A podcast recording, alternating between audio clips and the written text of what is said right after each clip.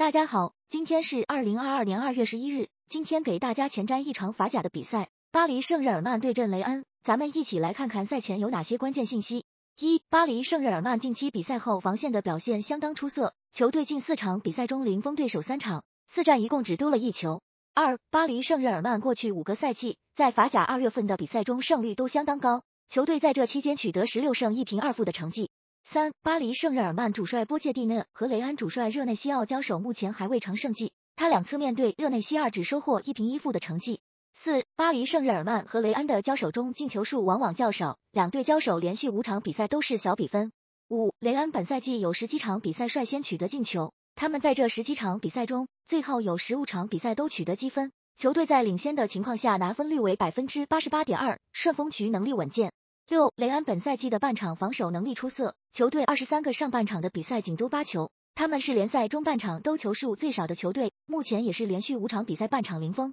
七、巴黎圣日耳曼本场比赛的主要伤停球员为内马尔、拉莫斯、维尔纳杜姆、伊卡尔迪和埃雷拉。